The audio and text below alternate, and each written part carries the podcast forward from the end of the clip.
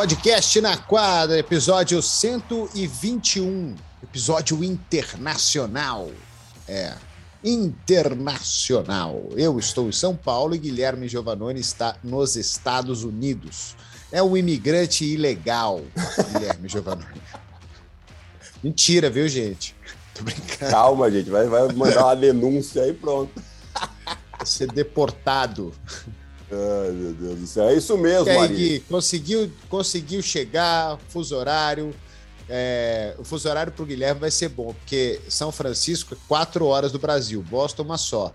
Então o cara não sabe nem para que lado ele vai, né?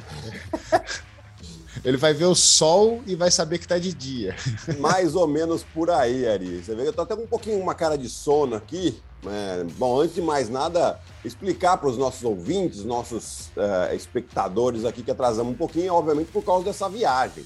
Né? Estou aqui em São Francisco agora para cobrir as finais da NBA, ao lado do Romulo, ao lado do Mendel, do Sarran, o Barnabé, o Copini e o Rafa, essa é nossa equipe que está aqui é, vocês acham. É que vocês veem eu, o Romulo e o Mendes, né? Você acha que ah, os três são lá bonitinhos, mas tem uma galera aqui que dá uma, uma baita de uma força, são é, ótimos. Tirando, tirando o Copini, né? Pra quem não é. conhece o Bruno Copini, é, ele parece um urso, um ursinho de pelúcia. É um fofo. Exatamente.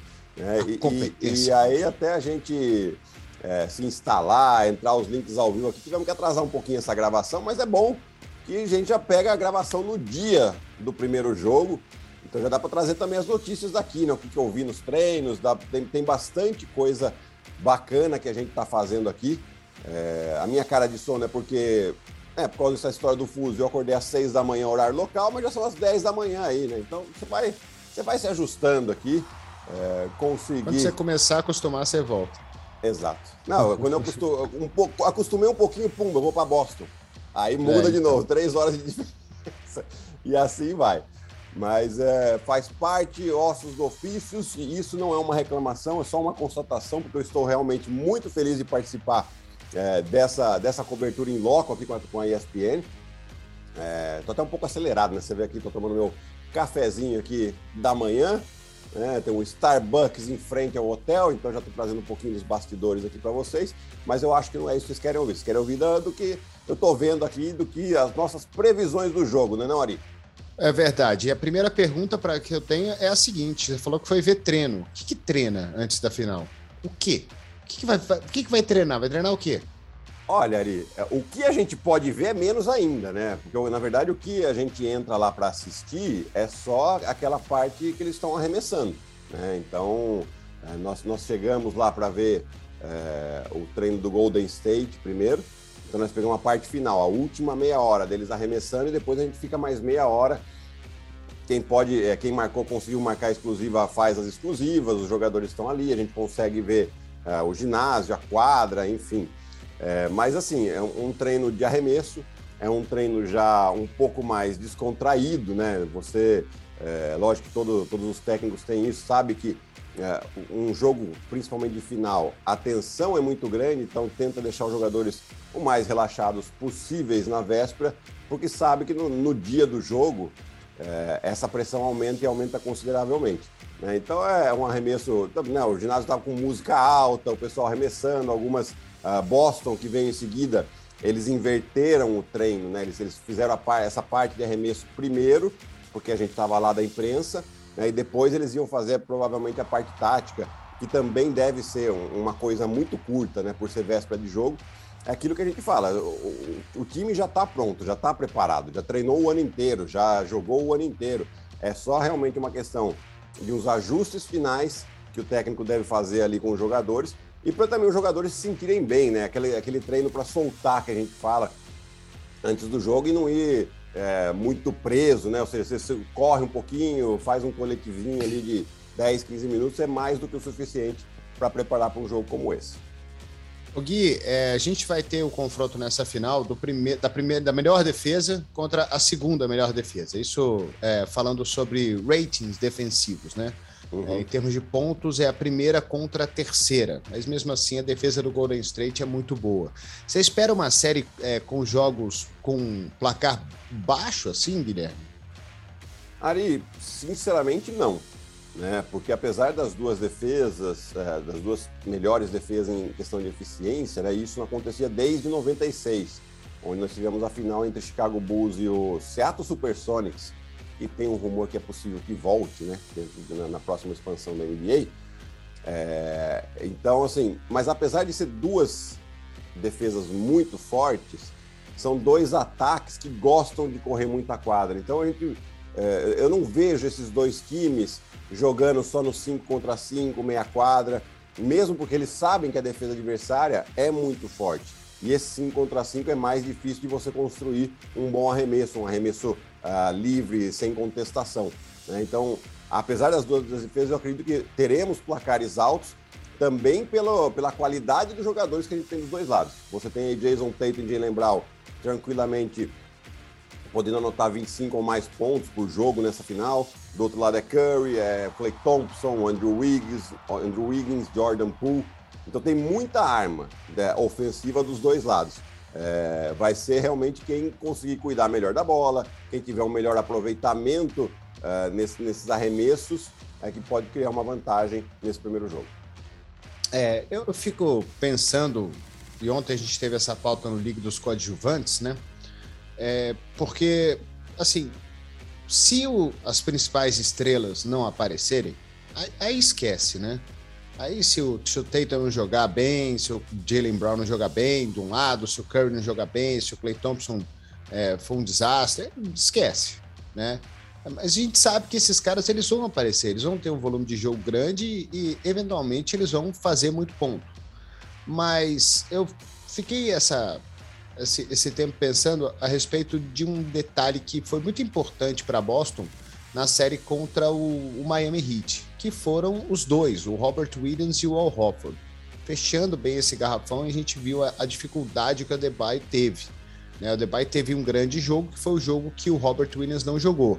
No outro que ele pontuou foi um jogo que já estava definido, e aí no final ele era o único titular, a bola ia para ele. No último jogo, no jogo 7, ele até contribuiu uh, com pontos, rebotes e tudo mais. Foi bem o Adebayo. Mas o Golden State tem um time mais baixo do que o Miami Heat. Né? Um time que é mais móvel, um time que mexe, se mexe muito, né? A movimentação sem bola desse time de Golden State é, é de dar inveja na, nos outros times, mas é um time mais baixo, né? E outra coisa que é interessante, e aí vou me estender até para que você possa analisar, que na série contra o Memphis Grizzlies, o Curry e o Clay Thompson eles pontuaram bastante dentro do garrafão. Né? É, é difícil a gente imaginar que isso vai acontecer de novo com dois caras muito altos fechando o garrafão ali dentro, o Horford e o Robert Williams. E o Kevin Looney não é um pontuador, né? não é um cara que vai fazer muito ponto. Né? Vai estar ali para pegar rebote, para participar dessa movimentação de bola. Então, é, nesse aspecto, nesse aspecto, você acha que Boston leva um pouco de vantagem? É, é uma pergunta difícil essa ali, porque assim, é, o Miami ele tem uma característica muito diferente de jogo da, do Golden State, né? Um, a, o volume de arremesso de três pontos é muito mais baixo, né? O Jimmy Butler, que é a principal estrela é, do Miami, ele teve um volume mais alto aí de três pontos, acho que ele arremessou quatro, cinco bolas de três por jogo o que diverge muito, por exemplo, do Clay Thompson e do Stephen Curry, né? e de todo o elenco do, do, do Golden State. É, onde eu vejo as vantagens para o Golden State aqui? Em situações das trocas defensivas que Boston eventualmente pode fazer. Né? Então você. É, uma coisa é o, o, o, Robert Williams ou o Al Horford defender o Kyle Lowry ou o Jimmy Butler no, situação de um contra um que são ótimos jogadores, porém não têm a mesma velocidade que o Curry. O Curry ele vai poder quebrar é, esses jogadores, passar por eles é, numa velocidade um pouco mais alta e aí sim provocar um desequilíbrio defensivo uh, contra essa defesa do Boston. Né? Isso pode ser um fator. É, e o, o, o, Golden State, além disso, contra Dallas, por exemplo, eles tiveram. E tudo bem, Dallas não tem uns caras muito grandes que defendem bem, tão bem assim o garrafão, Porém, Dallas usou de uma estratégia muito interessante, que era tentar tirar o volume das bolas de três do Golden State. E tirou, né? O Golden State estava arremessando muito menos bolas de três pontos na série contra o Dallas do que normalmente a gente vê deles. Né? Porém, eles tiveram que abrir mão de alguma coisa, as bolas próximas da cesta. Tanto que Kevin Looney teve um jogo de mais de 20 pontos, uh, o número de pontos dentro do garrafão do Golden State cresceu, o aproveitamento nas bolas de até um metro e meio de distância do Golden State subiu para 74% nas finais de conferência. Né? Então, o Golden State ele sabe explorar muito bem o que a defesa adversária dá para ele. Né? Eles não ficam na dependência de fazer sempre a mesma coisa, apesar de parecer que assim seja. Né? Então, eu não sei se é tão simples assim esse ajuste. Porém, é, uma coisa é verdade. Né? O, muito provavelmente o Doca vai colocar o Robert Williams para defender o Draymond Green e ele vai acabar ajudando todo mundo para proteger exatamente esse aro. Então, os quatro jogadores do perímetro tiram a bola de três e o Robert Williams protege o aro, né? Para ser, um, ser bem simplista aqui né, nessa análise. Isso pode ser sim um problema, porque o Draymond Green não é um pontuador, ele é mais um facilitador. Né? Então, vamos ver. É essa questão desse ajuste aí que vai ser interessante na defesa do Boston em relação ao ataque do Golden State. Quando a gente pega o lado contrário, né, aí o Golden State pode ter problema onde? Exatamente nos rebotes ofensivos. Exatamente no, no Jason Tatum e no Jalen Brown, é, tendo vantagem de tamanho e jogando próximo do aro contra o Stephen Curry, contra o Clay Thompson ainda é até um bom defensor, ele consegue segurar bem, né? Mas, por exemplo, o Jordan Poole pode ser um jogador que venha a sofrer, né? os jogadores da rotação também. Né? É, são, são essas estratégias que a gente vai ver, já acredito nesse primeiro jogo aqui, para entender como é que vão funcionar as duas defesas em relação ao ponto fraco que cada uma delas tem. É, e fica uma questão também sobre essa questão da rotação do time, né? O Golden State roda muito mais o time do que o Boston, né? O Steve Kerr conta com mais jogadores do que o Udoka. Nesse último jogo, é, o Peyton Pritchard jogou dois minutos contra Miami, então ele usou sete jogadores, né? E o White jogou 19 minutos apenas, né? Menos da metade do jogo. Uhum. E o Grant Williams foi quem jogou mais, jogou 30. Você teve o Tatum com 45, o Hofford com 44, o Brown com 44 e o Smart com 41. Não dá para Boston, não dá para Boston jogar sete jogos, se eventualmente essa série for longe, com, com isso. Eles vão eles vão estar tá morto no jogo 4. Né? É, essa questão, é assim, são tantos detalhes é, para essa final, né? Porque se você for analisar matchup por matchup, Boston até pode ser que leve vantagem pela altura, pela envergadura dos jogadores, né? Tem talento também, né? Sim. O Hofford pode ser um grande pontuador dentro do garrafão nessa série, por que não? Né? Porque ele tá ali, ele é mais alto, ele é mais forte. Quem é que vai defender ele, né? É, se você for fazer eventualmente uma marcação forte em cima dele, perto do garrafão, você vai abrir espaço para o perímetro, para bons chutadores que Boston tem. Agora, o, o Fitz não joga, o Cornet não joga, o Morgan não joga, o Smith não, o Neysmith não joga, o Stauskas não joga, o Thais, se jogar, joga dois minutos por jogo. É Boston pode sofrer demais com essa história. Sem dúvida, Ari. Eu acho até que o Tais ele vai ter um, um pouquinho mais de minutos, sim, nessa série. Não porque é um jogador que ó, tem que jogar por, por qualidade, senão que porque essa questão da rotação vai ser importante. Né? O Golden State vinha usando nove jogadores na, na, final de conferência. O Damian Lee acabou entrando na rotação. O Moses Moody, que estava fora, precisou jogar, ele entrou na rotação. Então você vê Peyton que... Então, exatamente, é nesse ponto que eu ia chegar. Além desses que estavam jogando, você tem o Gary Payton que volta e o, Igodala que volta. O Gary Payton ainda está na dúvida, né? O Mendel entrevistou ele ontem, é, ainda está uh, day to day, né? Mas é, assim, se ele não jogar hoje, algum jogo eventualmente algum ele jogo vai jogar. Ele volta, né? Porque aqui ainda tem até uns intervalos um pouco maiores. Não, o jogo 2 é só no domingo, são três dias de, de a mais para ele se recuperar. Né? E faz diferença sim né? Então você tem uma rotação ainda maior, sem dúvida alguma.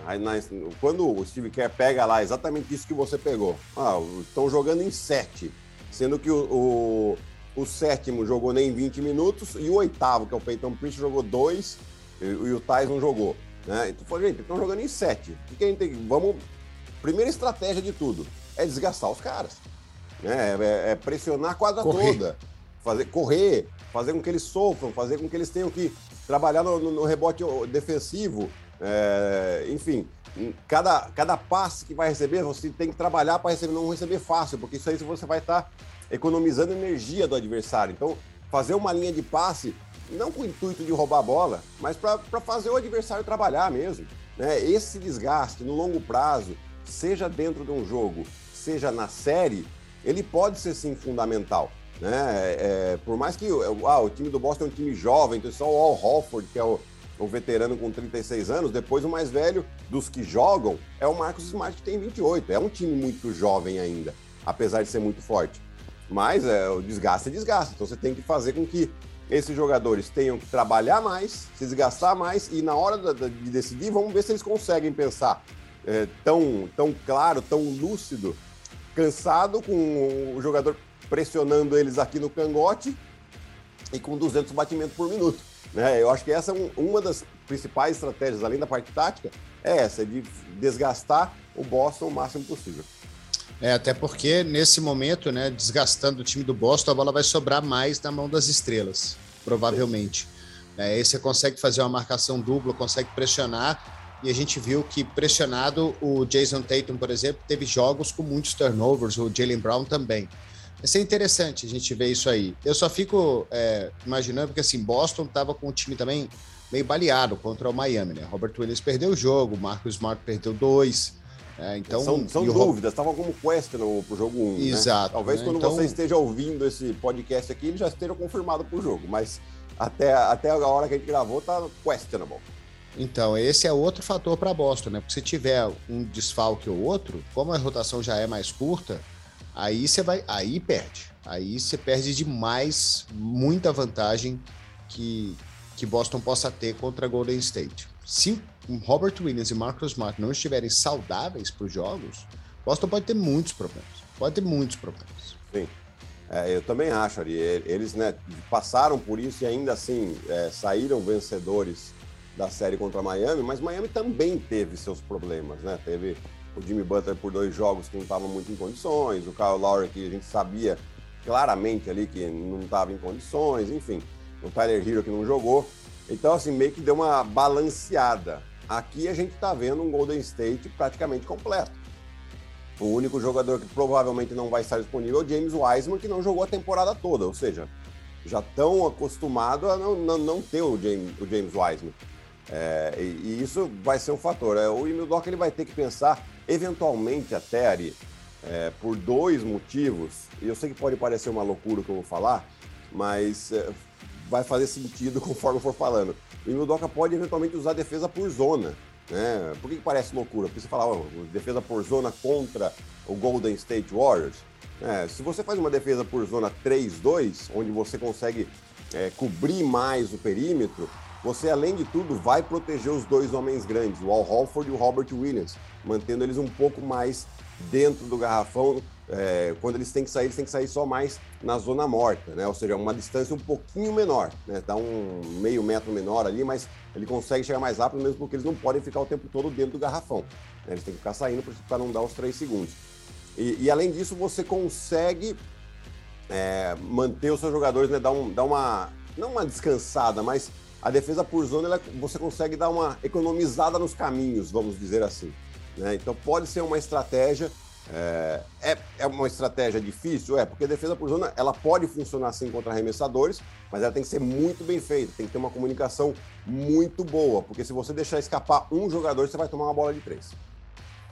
E o pace do jogo, como é que isso vai ser importante, hein? Porque Golden State tem um ritmo de jogo muito rápido. Sim. Muito rápido. É, é, Boston, se entrar nisso aí, pode se dar mal também? Ari, eu acho que Boston tem que ter muita atenção, porque, é, na verdade, o, o parece que o, o, Golden State ele vai te conquistando, né? ele vai te levando a fazer esse tipo de jogo.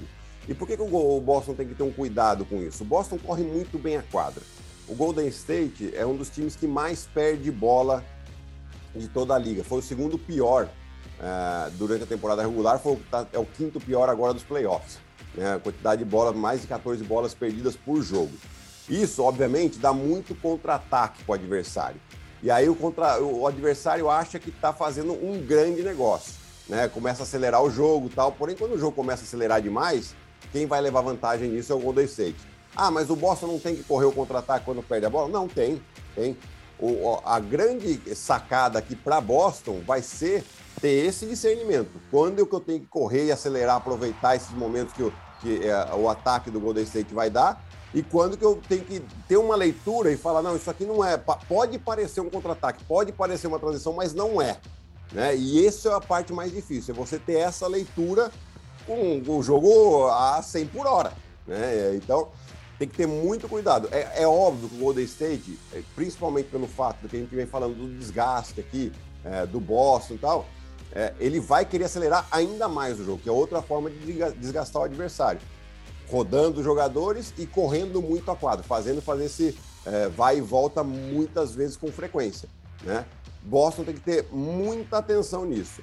Não diminuir o ritmo, né? não, não, não fazer aquele jogo de, de cozinhar o galo, porque não é a característica dele, não foi isso que levou Boston até aqui, mas ter esse discernimento aí de quando ir e quando não ir outro cara, né, que pode fazer diferença nessa série, porque assim, de novo, né, as estrelas elas vão aparecer. A gente não precisa ficar falando de Stephen Curry aqui, de Clay Thompson.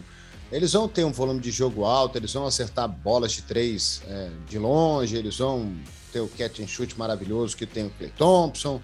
Isso aí vai acontecer. Eu acho que é final, né? Esses caras estão acostumados, ainda mais pelo lado do Golden State, estão acostumados com esse momento. Agora, o Andrew Wiggins vai ser um cara importante demais para o Golden State Warriors ganhar essa série contra Boston. Né? Porque, por dois motivos, na minha opinião. Primeiro, que ele, se ele pontuar, obviamente ele vai contribuir no placar bastante para Golden State. Outro, que ele deve ser o cara menos visado desse ataque do Golden State. Né? Vai ter muito olho em cima do Thompson e do Curry aqui. Então pode sobrar um espaço grande aí para o Andrew Wiggins brilhar. E, e se Boston esquecer dele, né, e ele tá mais low profile agora, Parece que ele é um cara escondido dentro de quadra, né? Quando ele estava lá no Minnesota, ele era o protagonista, a bola vinha para ele toda hora, ele era o cara do time, né? Aqui no Golden State ele está longe de ser o cara do time. Então, se Boston esquecer muito do Andrew Wiggins, Boston pode se dar muito mal. E esse cara vai ser chave para Golden State ganhar essa série. Você foi cirúrgico aí nesse ponto ali, porque é exatamente isso. A preocupação da defesa do Boston Celtics é, se chamam Clay Thompson e Stephen Curry.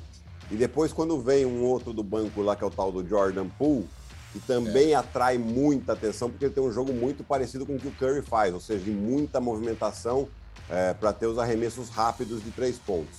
E aí é claro, né? a ajuda vai vir de quem? Principalmente quando está o, o, o, quinteto baixo né, do, do, Golden State, que a gente está falando desses três jogadores, mais o, o, Andrew Wiggins e o Draymond Green. A ajuda primeiro vem do homem do Draymond Green, que é um jogador menos ofensivo, mas depois, é claro, o segundo homem mais importante da ajuda é o homem que está defendendo o Andrew Wiggins. Né? E ele é um jogador que tem sim uma mão excelente, a primeira metade do campeonato foi é, jogou realmente, a meu ver, merecidamente foi chamado ao All-Star, né? E depois, com as circunstâncias dos jogadores lesionados, ele acabou até entrando como titular do All-Star Game. Depois ele deu uma caída, né? Você acaba perdendo o volume de jogo, volta o Clay Thompson, volta o Curry, é normal até. Mas além desses dois pontos, que ele pode ser um jogador fundamental de 20, 25 pontos, até é, pode meter no jogo tranquilamente, que ele tem essa capacidade, e aqui, né, a gente vale lembrar, lá em Minnesota ele era a cabeça da sardinha, né, Ari? Aqui ele é o bumbum do tubarão, para usar palavras que podemos utilizar aqui. né? Mas é claro. Para ficar no mar. É, exatamente, né? Ele fica, tá junto com um peixe grande agora. Né? Ele anda com um peixe grande agora. Então, uh, e ele tem feito muito bem. Aliás, eu acho que ele achou o papel dele dentro da liga. Né? Ele não, é, não, não tinha um perfil para ser uma, uma estrela de um time que levar esse time até, até uma final de NBA. Porém, nesse, nessa função que ele está, ele é um jogador muito valioso. E tem um terceiro ponto aqui, Ari, que vai ser também chave para essa série. Ele provavelmente vai ser o jogador, o defensor primário do Jason Tatum, por questão de altura, por questão de envergadura e por questão de capacidade defensiva mesmo. Né? É claro que não dá para colocar toda a responsabilidade para cima do Andrew Wiggins, porque a gente sabe que defesa de um contra um, o ataque vai sempre levar vantagem. Né? Então você precisa de uma defesa coletiva para parar um jogador do nível do Jason Tatum. Mas é, ele já conseguindo desgastar o Jason Tatum, que ele tem a capacidade para fazer, é, vai ser uma peça fundamental para esse Golden State. Pois é, eu fico, eu tô curioso para ver como é que ele vai que ele vai jogar. Não acho que ele vai ficar fazendo 30 pontos por jogo, mas acho que vai contribuir com uns 18, 19. E aí lá pro, pro jogo número 3, Boston vai começar a ficar incomodado com esses pontos aí do Andrew Wiggins, vai ter um pouquinho mais de visão para ele, que pode ser um perigo, porque aí pode sobrar mais espaço ainda para Curry e Thompson. Outra coisa que, que a gente viu na série contra Miami por parte de Boston foi, foram muitos arremessos de três não contestados do Heat. É que a bola não caiu. Né? O Max Struz ficou 17 arremessos sem acertar um. É, ele não ele não estava bem. Né? O Duncan Robinson nem, nem jogou direito essa série. O Butler não é o cara de três pontos. O Kyle Lowry estava machucado. O Boston precisa tomar cuidado, porque o aproveitamento de bola de longe de Golden State ele é bizarro. Né? Você tem dois dos melhores chutadores da história da NBA jogando no mesmo time. Então, se Boston começar a dar muito arremesso não contestado para Golden State e essa bola cair, e Golden State conseguir abrir uma vantagem, e Boston começar a achar que tem que acertar a bola de três dele, e Boston não tem a mesma qualidade em bola de. Tem qualidade de bola de três, teve jogo com mais de 20. Né? Mas se Boston. A gente já viu esse filme 800 vezes.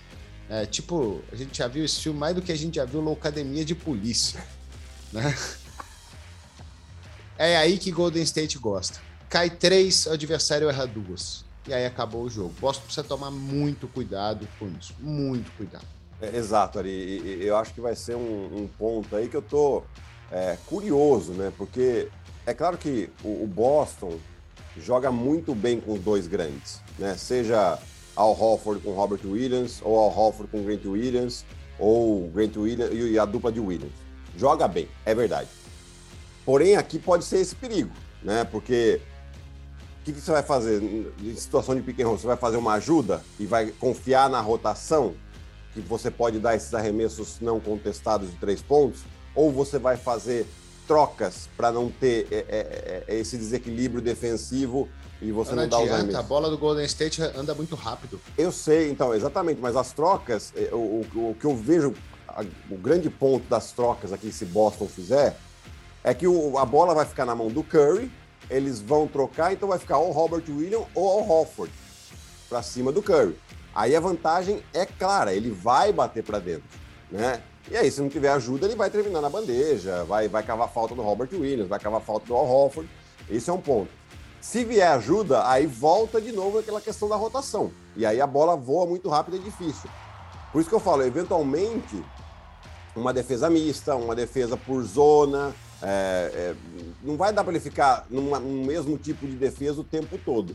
É, é outra situação que uh, o Doca tem que pensar e tem que usar para tirar um pouquinho o ritmo dos jogadores do Golden State, essas trocas defensivas, o que vai fazer em um momento, aí muda a situação, uh, não é mais troca agora, agora é ajuda dentro. Ah, não, agora é uma defesa por zona. Para fazer, para ver se o Golden State ele, ele gasta ali dois, três ataques para encaixar de novo. Então, você fazendo isso, você vai tirando um pouquinho da, da confiança. É difícil tirar confiança desse time, desse time do Golden State, porque eles, eles vão indo. Eles não têm esse problema. Eles de, de, é, é, se o cara errou 10, ele vai ajustar a décima primeira. Ele não tem problema, ele não vai hesitar. Curry não vai hesitar, o Poole não vai hesitar, o, o Thompson não vai hesitar. Né? É, mas você fazendo, é, diversificando as defesas com uma certa frequência, você pode eventualmente trazer um probleminha aí e quebrar um pouquinho esse ritmo, principalmente. Tirar os caras do ritmo você não vai. Né? De, de, da confiança não vai. Você tem que quebrar um pouco o ritmo de arremesso deles. E outro, outro aspecto aqui, para a gente até encaminhando para não estourar, é a respeito do, da campanha do Boston Celtics para mim. É, o Boston Celtics eliminou o Brooklyn Nets com Kyrie Irving e Kevin Durant, eliminou o atual campeão eliminou o campeão da, do o melhor time da Leste na temporada regular. Então, é, é uma campanha fantástica do Boston aqui no, nos playoffs. E, eu acho que isso traz uma confiança para esse time que eleva o nível do, dos caras, né? Porque às vezes você para para pensar né? e olha assim, os caras, de novo, né? Ninguém é ruim. O cara joga na NBA, não é ruim. Ele, ele não, ruim ele não é. Mas a impressão que dá é que esses caras aumentaram muito o nível de jogo deles. Né? O Robert Williams está jogando muito mais do que, eu não quero dizer que ele realmente joga, mas do que ele vinha jogando Sim. temporada regular. O Al Hofford também. Né? O Devin White também. O. É. Ah, Derek White, perdão. É...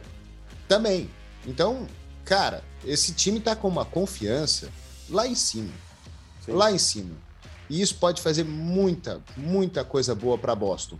O que não pode fazer é perder essa confiança. É. Né? Porque se ela, se ela continuar ganhando e Boston ganhar um jogo fora de casa, eu não sei se eles não viram favoritos aqui nessa bagaça, viu? É, eu acho, Ari, o primeiro jogo fundamental para esse time de Boston, porque é, é, eles, eles mostraram uma capacidade de reação muito forte nesses playoffs. Eles não perderam ainda dois jogos seguidos nos playoffs. Foram Eles não duas perdem dois jogos seguidos desde janeiro. Desde janeiro, exato. É, mas tudo bem, que temporada regular, né? Vamos. Ok, vai. Mas vamos pensar que no, quando, quando vale mesmo, né? Quando uh, a, o bicho pega. Eles não perderam dois jogos seguidos, né? Então você imagina, se Boston ganha o primeiro jogo ele, e eles mantêm a toada, eles são campeões. Né? Não, não perde dois jogos seguidos, não, não, tem como perder essa vantagem que eles estão uh, na série. Né? E, e, e, eu acho assim, Ari, o que você, você foi num ponto interessante aqui. É, o caminho do Boston Celtics foi um caminho muito mais duro que o caminho do Golden State Warriors.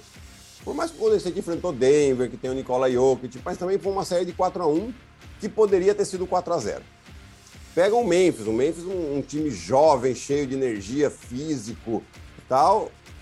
Poderia ter sido 4 a 1 teve aquele jogo fora de casa que eles tomaram uma, um saculejo, mas beleza, colocaram todo mundo no banco lá, aceitaram a derrota e fecharam em casa. E depois com Dallas também, acabaram perdendo um jogo que não, não, não, jogaram tão bem e acabaram fechando em casa. Ou seja, praticamente três séries 4 a 1 né? Teve o 4 a 2 do Memphis lá naquela, naquele jogo 5 que bastante atípico aconteceu. O Boston não. O Boston, se, se, se a gente parar assim, preparados para a final, nível de preparação, qual foi mais difícil? Foi o do Boston. Que apesar do 4 a 0 contra o Brooklyn, foram quatro jogos pegados, todos próximos do resultado. Depois, duas séries de sete jogos, como você bem falou, o atual campeão e, e o time que tem de melhor campanha, eles chegam muito mais preparados para um, uma série já tensa, de jogos equilibrados, né? O que Golden State talvez não tenha tido. Lógico, o Golden State tem a vantagem de ter um 123 jogos de experiência em finais de seus jogadores, contra zero de Boston. Né? Então, mas, assim, o, a questão de preparação do Boston, é, e assim, é um time que dá, dá gosto de ver jogar, defensivamente, ofensivamente, como o pessoal, cada um sabe muito bem a sua função, tanto que eles jogam em sete e conseguem ganhar. Muito bem, Guilherme. É... Aqui está na hora do almoço, aí está na hora de tomar café de novo. É, é... Muito provavelmente. Para não, não estourar muito, né? Uma expectativa grande aí para esse jogo 1. Um desejar para você, para o Rômulo, para o Mendel, para toda a nossa equipe um ótimo jogo 1 para começar com o pé direito e espero que você esteja aí daí, sei lá, quantos dias? 17? É. Para o jogo número 7. Eu é também espero. Quer. Eu também espero. Obrigado pela, pela mensagem, pelo carinho, pela paciência para gravar esse, esse podcast aqui, da gente encontrar um horário, né? É, mas, é, sem dúvida alguma, grande expectativa. É, a gente, daqui a pouco, né, aqui são 8h40 da manhã nesse exato momento. Ali para o meio-dia, aproximadamente, a gente já vai para o ginásio. Pra, né, você sabe muito bem como é essa cobertura em loco para produzir uma, uma série de, uma quantidade de material enorme, o pessoal aí do Brasil. É, mas a expectativa lá em cima, eu acho que esse primeiro jogo já começa muito pegado, muito equilibrado e a gente espera uma grande série sim ali. Valeu, Gui. Um abraço para você. Bom jogo. Divirta-se. Estaremos juntos nessa transmissão também. Eu vou estar lá na NBA House com todo o nosso time também aqui em São Paulo para dar um suporte para vocês aí. Valeu, Ari. Um abração e até a próxima. Tchau, tchau.